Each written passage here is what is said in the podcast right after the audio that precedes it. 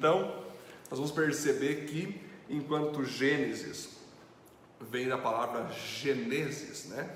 que significa começo, então é o livro do começo de todas as coisas, como que Deus criou o homem, como que o homem pecou, como que Deus levantou um povo para ser um modelo daquilo que ele deseja para as pessoas dessa terra, né? Como que Deus prometeu ali para Abraão que ele seria um povo de grandes descendências, indo para Isaac, para Jacó, como que Jacó teve seus doze filhos, que depois se tornaram em doze tribos, né? Ali junto com Manassés e Efraim, filhos de José, como que José se tornou, né, esse governador do Egito, que foi espetacular também. E então, como que Jacó morreu, como que José também morreu. A gente trabalhou isso no final de Gênesis, conforme vocês lembram, né? A gente finalizou no capítulo 50, que então Jacó tinha morrido, né? E ele pediu para José e seus filhos enterrar ele no território de Canaã, não na terra do Egito. Foi o que José e seus irmãos fizeram. E finalmente José, governador, nos seus últimos momentos de vida, pediu aos seus irmãos, aos seus filhos, que quando ele morresse era para embalsamar o seu corpo, porque em algum dado momento Deus iria libertar o povo judeu que estava prosperando, parceiro do faraó, parceiro do José do Egito, era tudo, estava todo mundo junto. Governador José, cara, parceiro de Faraó, então todos os judeus ali parceiro de José e parceiro de Faraó. Estava tudo certo. Mas José sabia que, por mais que eles viviam no Egito, eles não pertenciam ao Egito. Em algum momento Deus iria fazer o povo de Israel então não ficar mais debaixo do jugo do Egito, mas eles serem liderança máxima sobre si mesmos, eles terem soberania, né? eles terem independência. É como o Brasil, o Brasil em dado momento ficou independente né, de Portugal, porque ele dependia ali financeiramente, economicamente e tudo mais, de Portugal ele ficou independente, né? E aí que entra a jogada.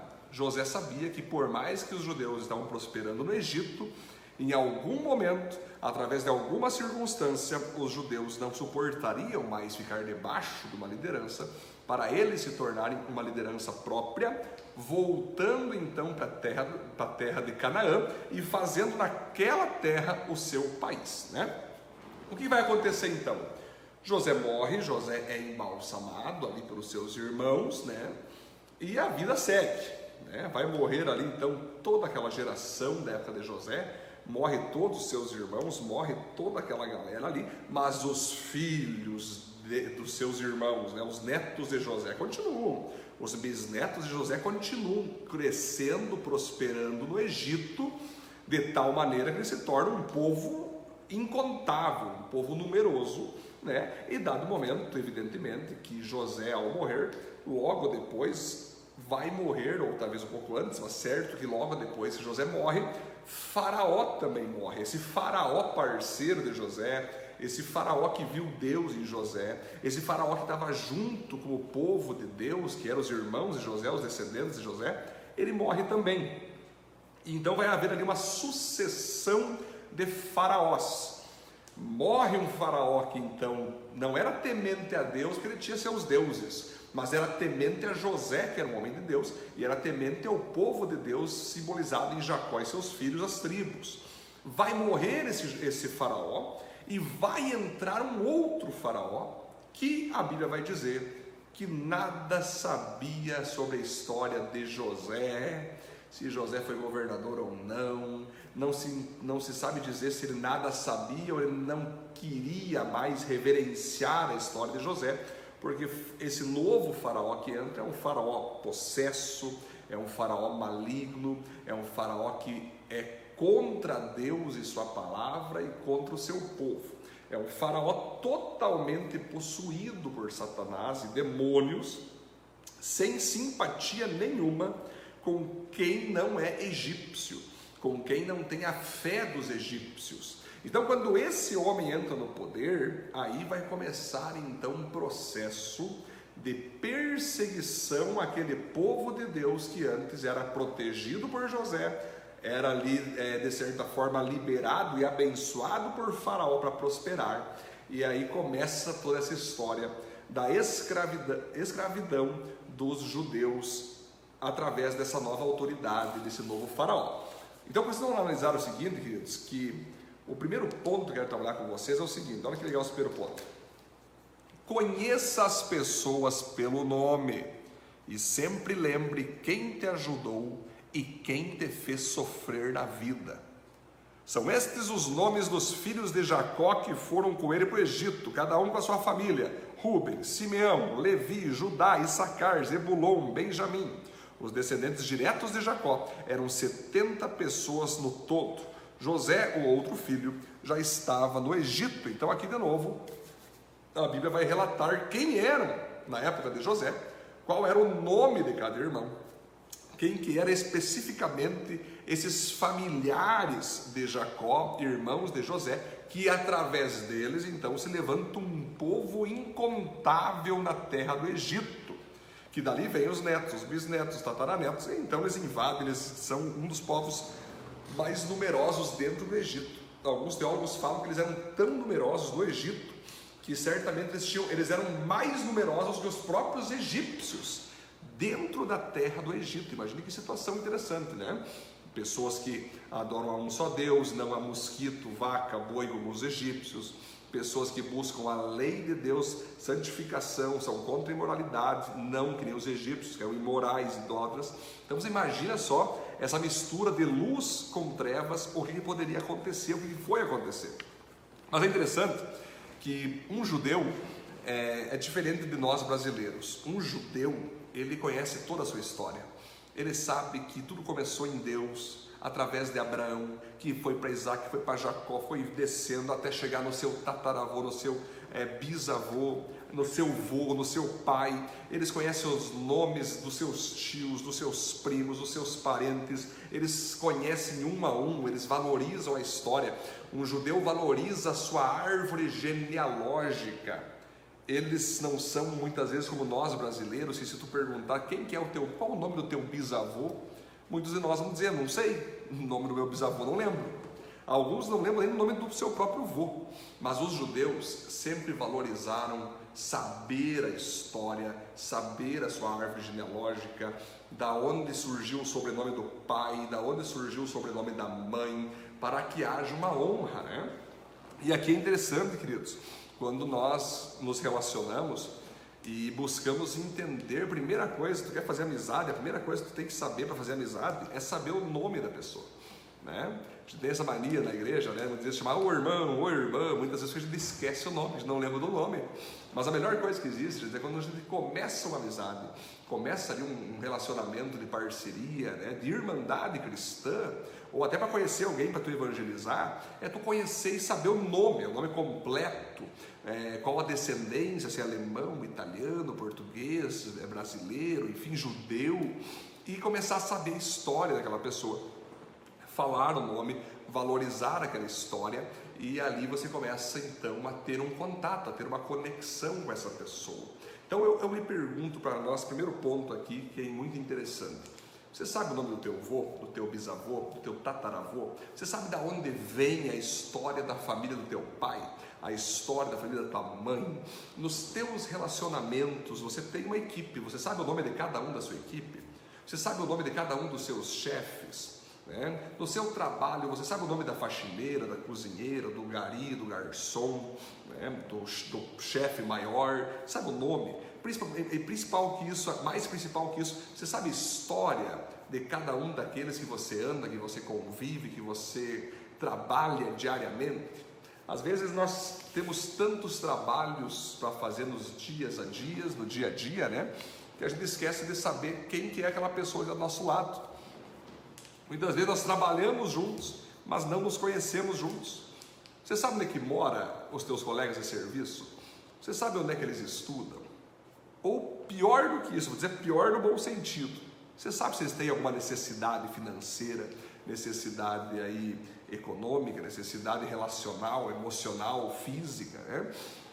O processo de nós ganharmos pessoas, ajudar pessoas, levar pessoas a Cristo, levar pessoas a serem melhores, É nós começar entendendo o nome, a história, a necessidade dessa pessoa e nos colocar ali, não só como aquele que quer trabalhar junto, mas quer conhecer, quer resolver, quer estar sempre ali junto para ser uma bênção na vida dessas pessoas, né? O ponto 2, vamos lá. O bastão da liderança sempre será passado para líderes da próxima geração. O bastão da liderança sempre será passado para líderes da próxima geração. Mais tarde, José e todos os seus irmãos morreram, e também todos os outros daquela geração. Mas os descendentes de Jacó, os israelitas, tiveram muitos filhos e aumentaram tanto que se tornaram poderosos. E eles que se espalharam por todo o Egito. Olha só que interessante, gente. Vai morrer José, que era o governador de todo o Egito, um judeu top, como nós estudamos aqui, né, na série Gênesis. Vai morrer cada um dos irmãos de José, que também se tornaram líderes espetaculares, Issacar, Zebulon, Ruben, os caras se tornaram tribos gigantes. Vai passar o tempo, eles vão morrer também. Quem assume então a liderança das tribos, a liderança ali dos trabalhos, são os filhos desses que morreram, são os netos desses que morreram. É assim que funciona. Ninguém vai conseguir viver para sempre nessa terra. Ninguém vai conseguir exercer uma liderança para sempre. Todos nós, queridos, somos pessoas limitadas, somos pessoas mortais. Em algum momento nós teremos que entregar o bastão da liderança para um filho, para um discípulo, para um neto, seja filho de sangue, seja filho espiritual, filho ministerial, para que eles possam dar sequência ao trabalho que nós temos feito nessa terra. Não foi com Jesus? Jesus ali, antes dele partir com seus 33 anos, ele passou o bastão, ó, ele por todo mundo, pregue o evangelho, batizem, façam tudo o que eu fiz, porque eu vou subir para o céu, vou retornar de onde vim, agora é com vocês. Então nós temos que entender que mais do que nós sermos uma bênção para essa geração, nós temos que fazer novas pessoas que vão ser bênção para as próximas gerações depois que nós partir dessa terra. Aí que tá, é a arte de passar o bastão. Você viu aquelas corridas quando, quando passa o bastão, o cara vai correndo, vai correndo, e aí ele pega e passa o bastão para o outro, e o outro passa o bastão para o outro. É assim que funciona, queridos. Nós temos que trabalhar não só para nós sermos instrumentos de Deus, mas trabalhar para que os nossos filhos, os nossos discípulos, nossas discípulas, quando nós partir daqui, quando nós não tiver mais vigor energia e força, ou quando Deus pedir para nós renunciar a algum ministério, renunciar a algum trabalho, esteja diante de nós pessoas prontas para seguir com aquele trabalho que nós iniciamos e que possa responder às dúvidas da geração deles.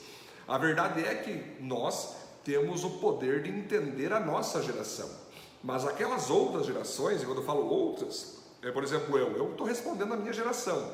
Mas quando eu vejo meu filho Benjamin, o Natanael, começo a ver a turminha deles, começo a ver as novas tecnologias que estão surgindo, olha só, vindo metaverso, possibilidade para as pessoas irem para Marte, carros elétricos chegando aí, né? as escolas tendo toda uma transformação midiástica, onde o online está se tornando mais agora importante do que quase o presencial, né? ideologias de todos os tipos sendo bombardeadas nas escolas, eu percebo o quê? Que essa geração deles eu vou poder ajudá-los, vou poder sim interferir, vou poder pregar, vou poder abençoar, vou poder ensinar, mas quem vai sentir na pele essa geração é eles mesmos, são meus filhos.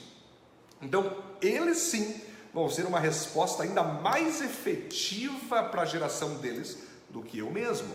Né? Eu mesmo vou ajudar, vou ensinar, mas o meu filho Benjamin, meu filho Natanael, eles têm que ser treinados.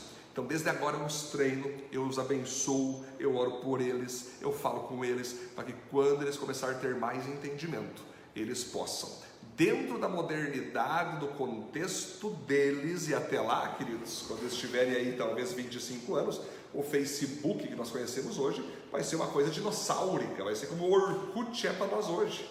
Né? Talvez quando eles tiverem 35 anos, o celular que nós temos hoje vai ser uma coisa pré-histórica para eles, vai ser uma coisa antiga para eles.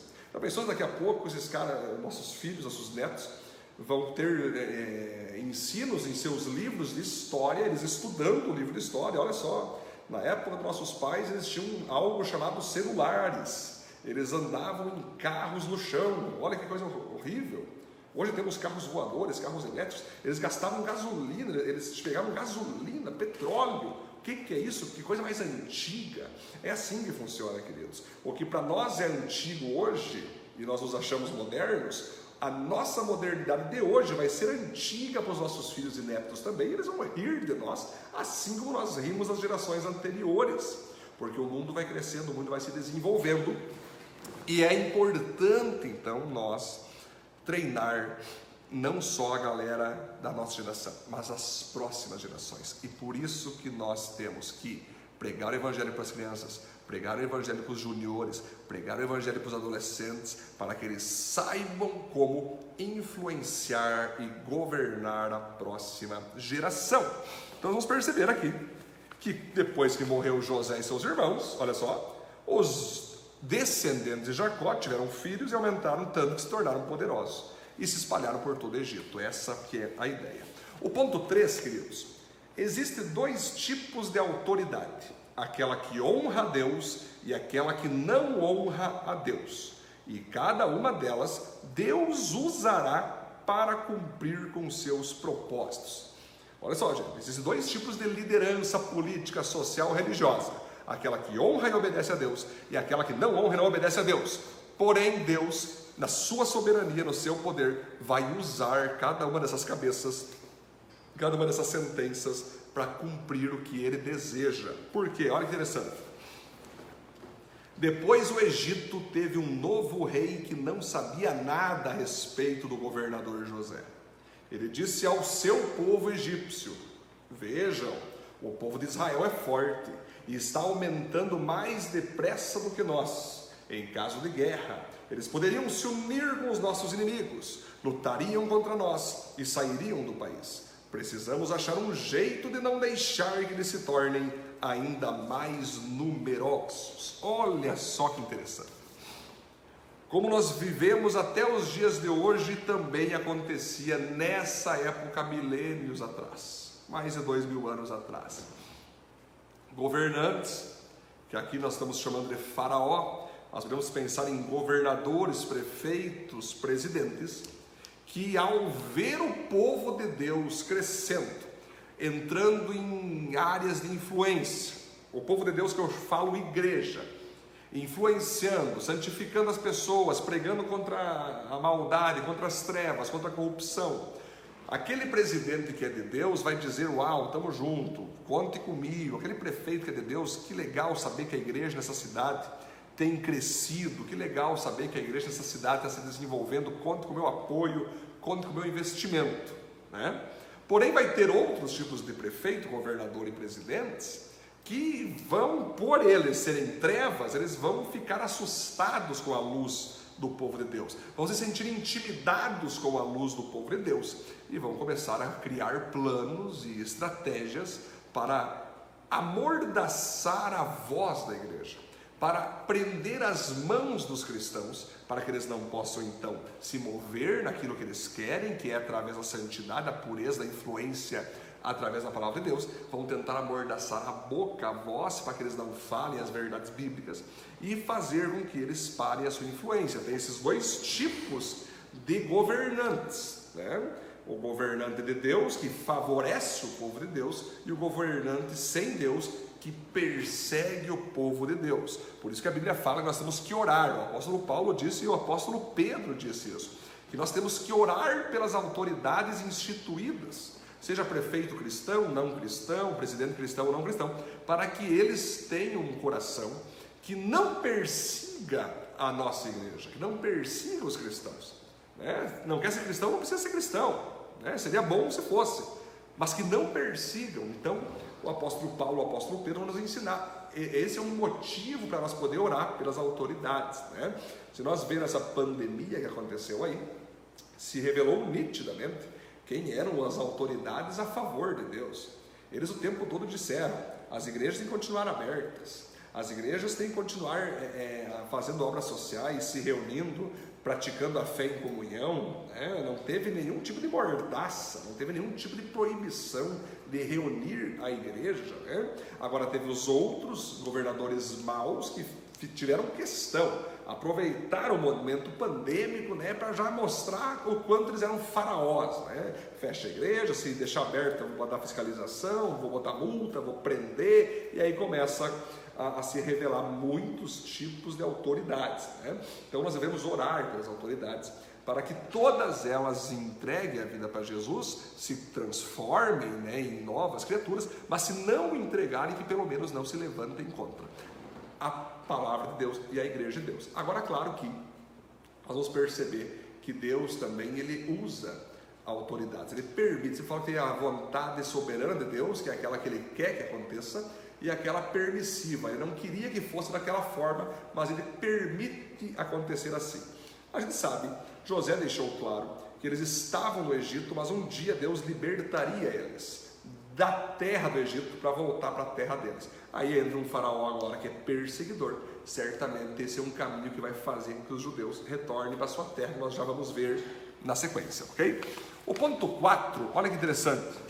O tamanho de sua unção revelará o tamanho de sua perseguição. Olha só. O tamanho de sua unção revelará o tamanho de sua perseguição.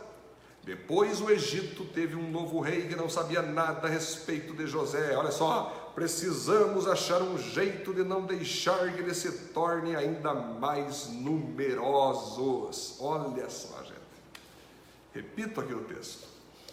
O povo de Deus estava bombando no Egito. O povo de Deus estava numeroso. O povo de Deus estava influente, estava destacado, né? estava próspero, estava, estava conquistador. Ou seja, alguns admiravam esse crescimento do povo de Deus, essa beleza do povo de Deus, porém outros se sentiam ameaçados. Então o faraó se sentiu ameaçado politicamente. Ei, vamos lá, ele chamou a equipe dele, os ministros dele, o secretário dele e conversaram. Ei, já pensou se esses, esses caras resolvem botar um exército contra nós? Olha o tamanho de, de, de número que eles têm, eles têm muita gente. É, milhares e milhares de pessoas. Se esses caras se resolvessem se unir contra nós, eles tomam posse de todo o Egito e mandam nós embora. E se eles quiserem eles ir embora, eles vão embora. Quem vai impedir? Temos que parar eles já. É assim. Aí começa a perseguição, que nós logo, logo vamos ver então o que, que acontece aqui com eles. Mas essa perseguição então vai acontecer.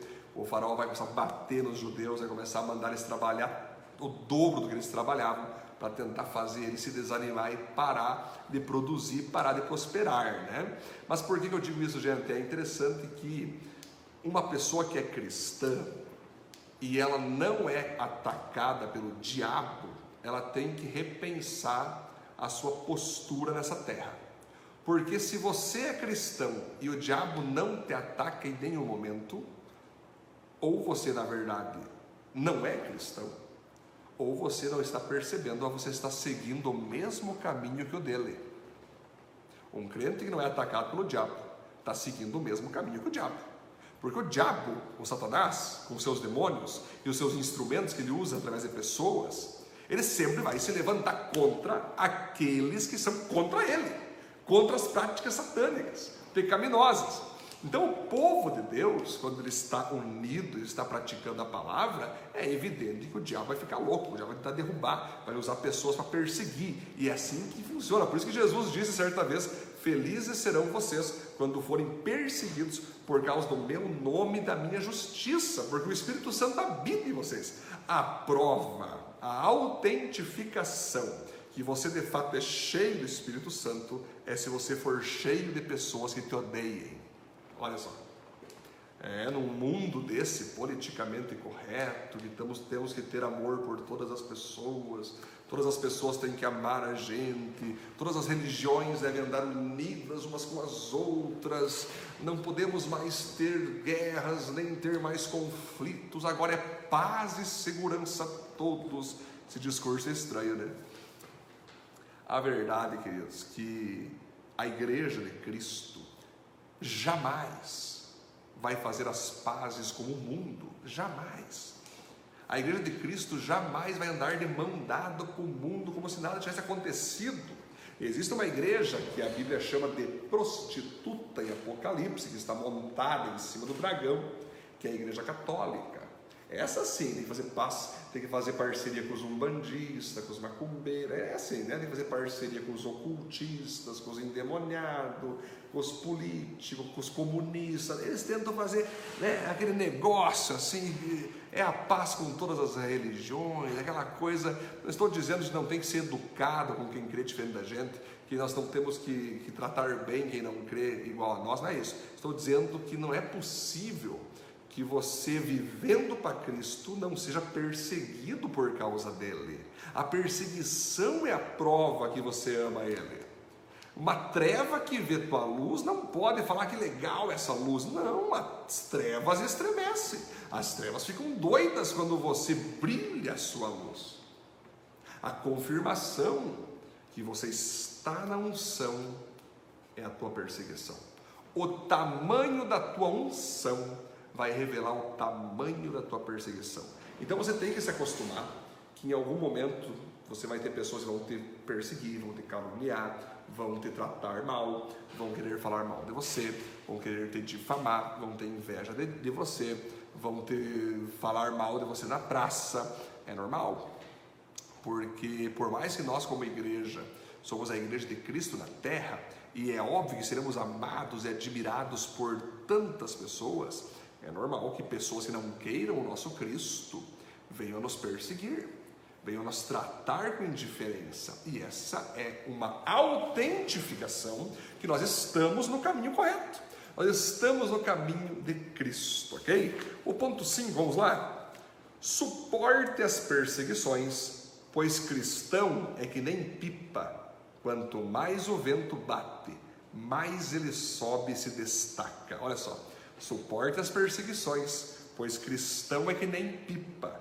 Quanto mais o vento sobe e bate nele, né, mais ele sobe e se destaca. Olha só, quanto mais os egípcios maltratavam os israelitas, tanto mais eles aumentavam. Olha só, gente. Os egípcios ficaram com medo deles e os tornaram escravos, tratando-os com brutalidade. Fizeram com que a vida deles se tornasse amarga, obrigando-os a fazer trabalhos pesados na fabricação de tijolos, nas construções e nas plantações. Em todos os serviços que os israelitas faziam, eles eram tratados com crueldade. Olha só que interessante, queridos. O que estava acontecendo até então? O povo de Israel era um povo trabalhador, era um povo normal, um povo que tinha parceria ali, uma, uma educação com os egípcios, eles estavam trabalhando nas mesmas empresas, né, levantando talvez pirâmides ali, né, fazendo construções, estava tudo na, na tranquilidade, tudo na paz. Mas quando muda esse faraó, esse faraó endemoniado entra em cena, e tem medo que o povo de Deus pode tomar o poder dele, né, que pode destruir o Egito e tomar a força o poder, que era esse o medo dele, de tanta gente numerosa que tinha ali de judeus no Egito, ele começa então a dar ordens para os chefes das empresas para, para que eles trabalhem mais, descansem menos, produzam mais e quem começasse a reclamar de cansaço levava açoite nas costas, ou seja, foi uma perseguição de todas as áreas, emocionalmente falando, espiritualmente falando, porque, porque emocionalmente? Eles xingavam os judeus, rebaixavam os judeus, porque espiritualmente? Eles amaldiçoavam ali o nosso Deus, o Deus dos judeus daquela época, e eles também agrediam o físico dos judeus para que eles então pudessem ser intimidados ficassem tristes, ficassem desanimados, ficassem com medo. Porém, quanto mais os judeus apanhavam, eram perseguidos, mais filhos eles tinham, mais netos eles tinham. E assim eles foram produzindo mais filhos e foram se alegrando cada vez mais e foram ali se fortalecendo estavam sofrendo sim, estavam com dores horríveis, mas Deus não permitiu que eles diminuíssem em tamanho, muito pelo contrário, eles foram aumentando, foram aumentando, foram aumentando. Por quê, queridos? A árvore que mais dá fruto é aquela que mais leva pedrada. Só que as pedras que atiram na árvore de frutas, cada pedra se transforma numa escada para que essa árvore dê ainda mais frutos. Com as pedras que te atirarem, faça um grande castelo de prosperidade. Essa é a ideia. Então, a, a jogada aqui, queridos, é que um cristão, uma igreja que deseja chegar alta, que deseja ter muitas vidas para Jesus, ela terá que passar por perseguições de tempos em tempos, porque as perseguições, elas são permitidas por Deus como um vento, né, que bate na pipa para a pipa subir lá em cima. Essa é a ideia, né? Para você fazer aí uma comida legal, ela tem que estar tá quente, ela tem que estar tá borbulhando. É assim que funciona. A mesma coisa funciona com a igreja, a mesma coisa funciona com você cristão, a mesma coisa que funciona é, é, com você que muitas vezes tem um sonho, um projeto e você quer alcançar um objetivo, mas não entende porque vem tanta perseguição, tanta contrariedade, tanta luta. É porque funciona assim mesmo. Se eu quiser crescer, se eu quiser avançar, eu tenho que me acostumar que eu vou ser perseguido, vai ter ventos contrários, e ao invés de eu me desanimar, eu tenho que aproveitar isso e prosperar ainda mais, e crescer ainda mais, e me tornar ainda mais. Certa vez fizeram uma pergunta que houve uma resposta comum entre os maiores líderes da humanidade. Qual era o segredo do sucesso da liderança deles? Todos unânimes disseram: o sofrimento que eu tive que passar por tentar ir em busca do meu projeto. Sofri demais, passei muita luta, tentação, muitas pessoas foram contra, mas quando eu superei isso, eu alcancei o meu sonho. Né? Então, isso é muito interessante, nós entender que o vento sobre nós, contra nós, não deveria nos derrubar, deveria nos alavancar como uma pipa lá no ar em nome de Jesus. Amém, queridos? Penúltimo ponto e ponto 6.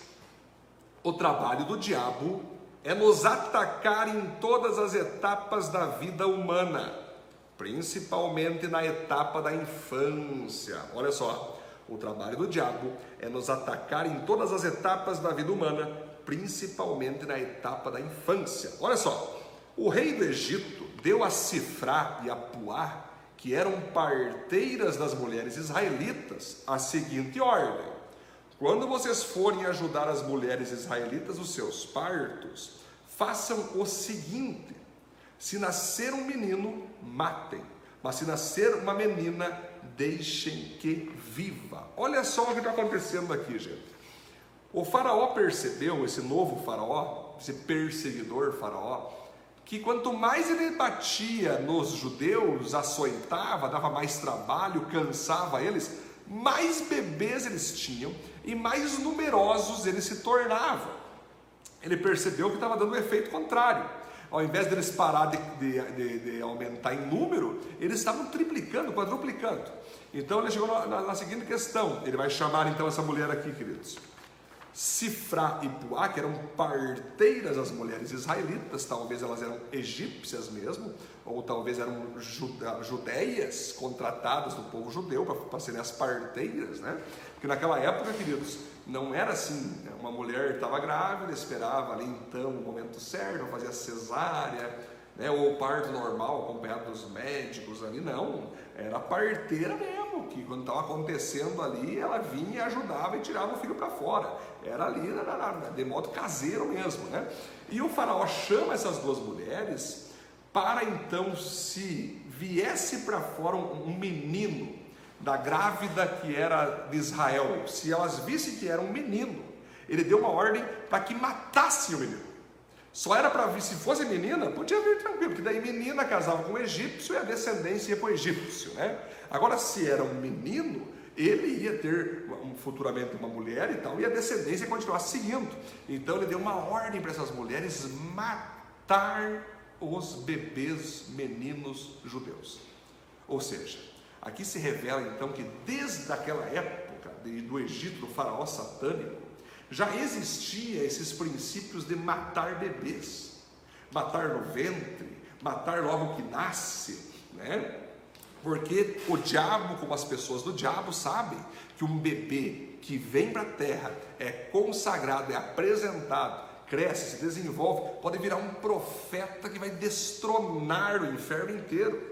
E o diabo, então, desde aquela época, começou um investimento para tentar já no nascimento matar os filhos dos judeus. O diabo, de fato, querido, se você perceber, ele tenta destruir um ser humano desde a sua infância. Ele cria é, é, desenhos no YouTube que relatam é, desenhos pecando, feitiços, bruxarias, comunismos, homossexualismos, para desde pequena aquela criança já começar a ser é, é, é, moldada naquela ideologia satânica. Né? Nós vamos ver ali desenhos da Disney que tem mensagens subliminares, ali tem um castelo, está o Mickey, está a Minnie, mas bem subliminarmente vai estar ali um órgão sexual masculino, um órgão sexual feminino, para tentar jogar na mente das crianças imoralidade sexual, impureza. Nós vamos ver professores falando de sexo, falando é, abertamente de sexo para criancinhas de 4 a 5 anos, falando para juniores que se eles quiserem ser é, mulheres, mesmo sendo homens, ou homens, mesmo sendo mulheres, eles vão perceber então ali, queridos, que, que, eles podem tentar perverter, eles podem tentar perverter as crianças desde a escola, desde a parte educacional, desde a parte dos desenhos, desde a parte dos aplicativos. Né? Então você vai perceber que o diabo continua agindo assim, sem contar essas leis que favorecem o aborto, né? que se a mulher quiser é o corpo dela, são as regras dela, se ela não quiser ter o bebê, é leis que liberem ela ir numa clínica de aborto e matar aquele bebê, tirar morto o bebê. Não importa se é no segundo, terceiro mês ou se é até mesmo no nono mês. O que importa é que se a mulher não quiser o filho, ela pode descartá-lo. Né? Ou aquelas mulheres que quando não conseguem uma clínica de aborto, acabam por jogar no lixo, botar na frente de uma rua, na frente de uma casa. É o diabo usando a, a algumas pessoas aí na terra para desfavorecer, ou para matar através do aborto, ou para deformar através de ensinos satânicos. O diabo atua assim. Mas olha o ponto 7 agora, olha só. Sabendo que nós estamos nos deparando com esse diabo, com esse satanás, com esses demônios que usam pessoas para tentar, desde ali da infância, perverter a humanidade, olha o ponto principal e eu fecho o estudo de hoje. Ponto 7. O trabalho da igreja é impedir que o diabo opere contra a humanidade. Enquanto o diabo quer operar contra a humanidade desde a sua infância e todas as etapas da vida, né? O papel da igreja é impedir que o diabo faça isso. Olha só. Porém, as parteiras temiam a Deus e não fizeram o que o rei do Egito havia mandado. Mandado o quê? Que matasse os meninos que nascessem. Pelo contrário, elas deixaram que os meninos vivessem então o rei mandou chamar as parteiras e perguntou: Por que vocês estão fazendo isso? Por que estão deixando que os meninos vivam? Elas responderam: É que as mulheres israelitas não são como as egípcias. Elas dão à luz com facilidade e as crianças nascem antes que a parteira chegue. Olha só, e as crianças nascem antes que a parteira chegue. As parteiras temiam a Deus e por isso Deus foi bom com elas e fez com que elas mesmas tivessem suas próprias famílias. E o povo de Israel aumentou e se tornou muito forte. Então o rei deu a seguinte ordem a todo o seu povo: Joguem no rio Nilo todos os meninos israelitas que nascerem, mas deixem que todas as meninas vivam. Olha só, queridos. Faraó é uma autoridade que a própria Bíblia diz, instituída por Deus. Quando se fala instituída, não quer dizer que é aprovada por Deus. Toda pessoa que se levanta como líder em qualquer área, ela está exercendo aquela função que só Deus pode dar, que é a liderança. A função da liderança é instituída por Deus, não que quem está exercendo a liderança seja de Deus. Então você vai perceber ali que quando a Bíblia fala em Romanos 13, 1, toda autoridade é instituída por Deus e nós devemos obedecê-las. Repare que nós devemos obedecer essas autoridades quando elas nos pedirem algo de acordo com a Bíblia, que esteja de acordo com as Escrituras sagradas, porque o que não estiver de acordo, nós não só podemos, como devemos desobedecer essas autoridades, porque nós temos um compromisso principal com Deus. Então, toda vez que essas autoridades estiverem agindo corretamente, nós vamos obedecê-las para honrar a Deus. Mas quando elas estiverem agindo incorretamente, nós vamos desobedecê-las para também honrar a Deus. E quando o faraó manda essas parteiras matar os filhos que pudessem nascer, ele estava mandando elas cometer um assassinato. Ele estava mandando elas cometer um crime. Ou seja, aquelas mulheres temiam a Deus e elas não admitiram obedecer uma ordem carnal e satânica como essa, queridos. Olha só, elas não, não vamos obedecer isso aí, tá louco? O faraó é louco, esse cara é endemoniado, não vamos obedecer não. Só que quando o faraó chegou para elas e pediu por que, que elas não estavam matando os bebês, vocês viram, elas mentiram para faraó. Não, não, é que as, as, as mulheres de, de, Israel elas são mais vigorosas e antes de nós chegar elas já tá com o filho, já estão com os filhos ali nos braços. Não deu tempo de nós fazer alguma coisa. Mentiu para faraó. Eu lembro que eu tinha uma matéria no seminário, na minha faculdade de teologia, que nós estudamos esse texto. Porque a Bíblia vai falar que logo depois que as mulheres então não aceitaram matar os bebês e mentiram para Faraó para não serem mortas por ele, porque se elas falam que elas não quiseram não matar os bebês, Faraó mataria elas. Eles mentiram, elas mentiram para Faraó. E a Bíblia vai falar que mesmo assim Deus abençoou essas mulheres egípcias com filhos. E a pergunta que faz é: mas Deus aprovou a mentira delas? Para logo depois ter abençoado? Gente, é muito simples. Mentira sempre será mentira e é um pecado, sim. Né? Porém, existem coisas que nós trabalhamos em ética cristã, que é a lei do mal menor. O que é a lei do mal menor? Digamos que você está na tua casa, né? E surge uma pessoa com um revólver pedindo eh, da tua esposa: Ei, cadê tua esposa? Eu quero matar tua esposa. Ela está em casa e você sabe que ela está em casa. Você falaria o que para esse bandido? Ah, não, eu não posso mentir, né? Sim, sim, minha esposa está ali no quarto, vira à esquerda, ela está. O que tu, fará? O que tu faria? Você está diante de duas situações. Se tu falar onde está tua esposa, ela morre. Né? Se você não falar né, e não dizer, ou falar uma outra invenção, você salva ela. O que você faria? É a lei do mal menor. Tem momentos na vida que nós não temos como escolher entre o bom e o mal. É só entre o mal e o mal. Então você às vezes tem que escolher entre o mal menor e o mal maior. Isso se chama ética cristã. Então as mulheres elas tiveram que escolher ali entre contar para Faraó a verdade do que elas estavam fazendo e serem mortas, ou ainda pior do que isso, mais pessoas serem mortas e mais mães serem mortas, ou elas passar essa conversa em Faraó, ficar tudo tranquilo, elas serem abençoadas e seguir sua vida. Então você veja que Deus, queridos, jamais vai que a gente minta, que a gente fale em verdades. É óbvio que não. Mentira é pecado, mentira sempre será pecado. Nós somos da verdade. Porém, vai existir momentos em nossa vida que nós vamos nos deparar com situações que não há a possibilidade de ter o bem ou o mal, só tem o mal e o mal. Aí você vai ter que descobrir qual que é o mal menor. É que nem nós temos visto né, na política brasileira. O tempo tem passado na política brasileira e a gente tem visto que para você votar em alguém não é mais, você não tem mais a opção muitas vezes de votar entre o bom e o mal. São dois mequetrefes Você tem que votar no menos pior. Não é que você concorda com aquele cara que tu vai votar 100%, mas perto do outro, o outro é pior ainda. Então você fica naquela de votar no menos pior. Nós temos tido essas opções no Brasil, infelizmente, né? Aonde a gente tem que ficar vendo qual que é o menos pior e não muitas vezes qual que é o melhor, qual que é o mais top.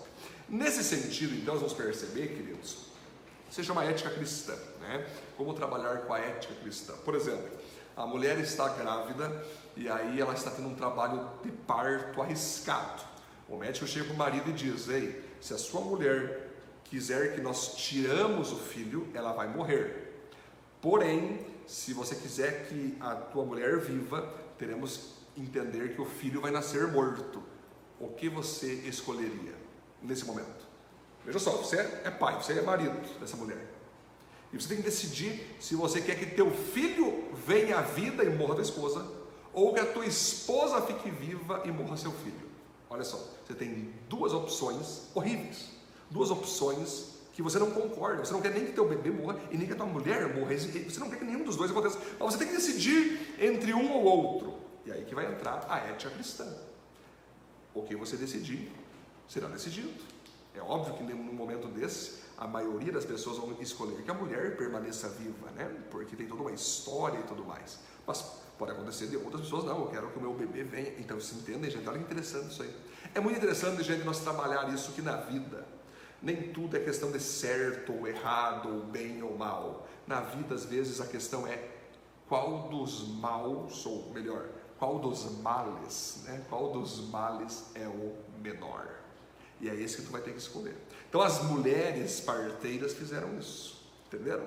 Olha que maravilha. E elas foram abençoadas por Deus, queridos, para que elas mesmas pudessem ter seus filhos. E aqui que entra o jogo. O trabalho da igreja é impedir que o diabo atue na humanidade desde a infância, desde os juniores, a adolescência. Ah, beleza. Então eh, o diabo está atacando os nossos filhos, nossas crianças através de desenhos animados, através de canal do YouTube. Vamos começar a fazer nossas crianças assistirem então três palavrinhas, né? É, Minha vida é uma viagem. Vamos fazer eles, assistirem desenhos cristãos, desenhos evangélicos. Ah, eles estão jogando videogames violentos de muita morte. Vamos fazer eles jogarem joguinhos de esporte, de brincadeiras, de legumes, de frutas. Ah, eles estão sendo ensinados sobre ideologia de gênero, homossexualismo. Vamos ensinar a eles então o contrário disso, ensinar a Bíblia, ensinar a palavra de Deus, ensinar como eles devem agradar a Deus, é nós combater o diabo. Enquanto o diabo tenta sugar nossas crianças, desde a infância a se tornarem filhas dele, nós sugamos o diabo e não deixamos ele fazer isso. É nós combater o diabo, é nós não se colocar a favor do diabo. Se o diabo contar 40 mentiras, nós contaremos 40 verdades. Se o diabo está atacando as crianças, nós vamos atacar o diabo que ataca as crianças. Se o diabo está atacando os adolescentes, nós vamos atacar o diabo que ataca os adolescentes. E vamos trazendo a verdade da Bíblia para cada etapa da vida. Então, nossas crianças serão ensinadas da Bíblia do jeito kids delas serem, com desenho animado, com videogame, com modernidade, com desenhos no YouTube, no Netflix. Vamos fazer eles é, usar esses recursos, mas para que eles aprendam da palavra de Deus. Ah, se os adolescentes gostam de skate, gostam de show, gostam de rock, gostam de reggae, vamos fazer com que eles gostem de reggae cristão, rock cristão, esporte saudável, glorificando a Deus. Ah, se os jovens gostam de festa, gostam de luzes, gostam de, é, de dançar, gostam de pular, vamos fazer isso mas de modo santo, saudável, dentro da igreja e mostrar para eles que não precisa você ser pecador para ser feliz. Você pode ser santo e ainda assim ser feliz. Aí que está o jogo. O diabo quer atacar os casamentos, quer fazer o homem ter três, quatro mulheres, quer fazer o homem não ter mulher nenhuma, mas só usar as mulheres e vice-versa, as mulheres usar os homens, ter vários homens. Nós vamos ensinar essas pessoas, esses adultos, a escolherem uma pessoa só, casarem na bênção aquela pessoa, constituir família e serem abençoados. A Bíblia vai dizer, o próprio Jesus disse para o apóstolo Pedro, que as portas do inferno não prevalecerão contra a igreja de Cristo. O que, são as portas do inferno? Não é as portas do inferno batendo na igreja e a igreja toda coitadinha, para de bater. Não. É a igreja indo para cima das portas, dando soco, dando chute, abrindo as portas do inferno e tirando as pessoas que estão lá dentro aprisionadas por Satanás. Não é o diabo que nos ataca, é nós que atacamos o diabo. Não é as trevas que vêm para cima da luz, é a luz que tem que dissipar as trevas. Então aqui está um papel maravilhoso. Essas parteiras nos ensinaram que é isso mesmo. Todo governante que é contra a palavra de Deus, nós somos contra esse governante. Toda pessoa que é contra o povo de Deus, nós somos contra esse cara. É assim que funciona, queridos. É assim que sempre deve funcionar. Nós não podemos admitir como igreja que o diabo continue usando abortistas, LGBTistas, comunistas, terroristas, feministas, tantos istas e istas que são contra a palavra, são contra Deus, nós não podemos abaixar a cabeça e deixar isso acontecer e não falar nada. Nós temos sim que nos posicionar a favor de tudo aquilo que é de Deus e contra tudo aquilo que vai contra a palavra de Deus. Amém, queridos? Foi muito legal estar com vocês hoje, esse capítulo primeiro de Êxodo, hein? Que bacana, hein, galera? Vamos então orar mais uma vez e amanhã a gente segue com o Êxodo capítulo 2.